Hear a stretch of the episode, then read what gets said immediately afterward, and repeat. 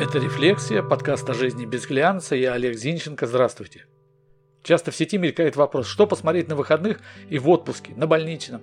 И вслед начинают возникать названия кассовых сериалов, жанровых фильмов, и от чего-то в этом списке, как правило, совсем не видно жемчужин советского, русского кино.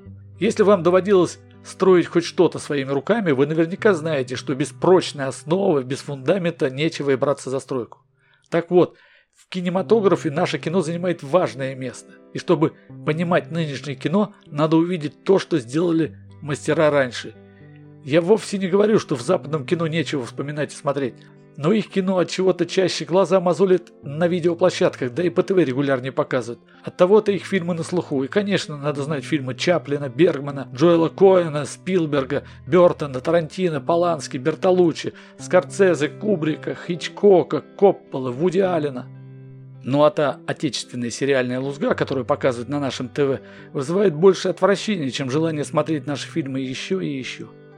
Между тем, не погрузившись в фильм отечественного кино, вряд ли можно построить храм любви к кинематографу, потому что отечественное кино – это и есть необходимый фундамент. Представьте, что из многообразия фильмов вам предстоит выбрать один, который вы будете смотреть до конца жизни. Итак, что же необходимо, на мой взгляд? Обязательно посмотреть в отечественном кино, чтобы сделать правильный выбор. Начнем. Как правило, эти комедии видели все. Смотрим Гайдая, Рязанова, Данелия, включая «Джентльмена удачи» Александра Серова. Не пропускаем фильмы Сергея Бондарчука, именно «Судьба человека», «Война и мир», они сражались за родину. Жемчужины нашего кино – фильмы Станислава Ростоцкого. «Освобождение» Юрия Озерова. «Летят журавли», «Неотправленное письмо», «Красная палатка» Михаила Колотозова. Необходимо смотреть у Кончаловского романс о влюбленных «Дядя Ваня», «Сибириада» и снятый в США «Поезд-беглец». Конечно же, мимо Никиты Сергеевича Михалкова пройти нельзя. Смотрим «Свой среди чужих», «Чужой среди своих», «Раба любви», неоконченная пьеса для механического пианино, «Пять вечеров», «Несколько дней жизни Обломова», совершенно особенное кино «Родня» и первую часть «Утомленных солнцем». И обязательно посмотрите от чего-то практически забытый фильм Михалкова «Урга. Территория любви». Не забываем ранних классиков. У Давженко смотрим «Землю», у Пудовкина «Мать», броненосец Потемкин Эйзенштейна. Заодно посмотрите «Возвращение броненосца» Геннадия Полоки. У Сергея Аполлинарьевича Герасимова я смотрю все, снятое от Тихого Дона и позже. И Бортка нельзя пройти. Одно только собачье сердце, что значит. Ну и куда без Тарковского?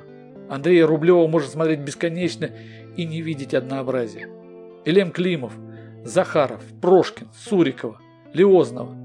Из женщин-режиссеров особенно выделю рано ушедшую Ларису Шипитько, а ее фильм «Восхождение» до сих пор считаю одним из честнейших, а того и страшных фильмов о войне. И убежден, что «Восхождение» дороже всех слов о патриотизме. Этот фильм надо просто показывать в школах как учебный материал, демонстрирующий, что война – это не лихость с гусарскими наскоками, что война – это сгусток ужаса и всегда заставляет делать жестокий выбор, к которому не каждый готов. Наверняка я что-то упустил, кого-то не вспомнил, но я не кинокритик и не культуролог, чтобы этого стыдиться. Я кинозритель, пусть и искушенный.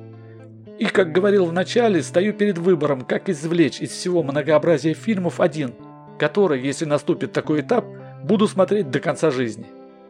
И при всем многообразии для меня это все-таки Сибириада Андрона Кончаловского. Сколько раз я ее смотрел, не скажу, но знаю точно, что готов смотреть еще.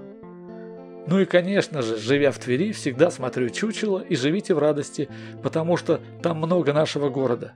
Хотя сейчас его во всех сериалах много, но о них я высказался в начале. Так и живем. Это была «Рефлексия», подкаст о жизни без глянца. Я Олег Зинченко. Подписывайтесь, чтобы не пропустить главное. До встречи!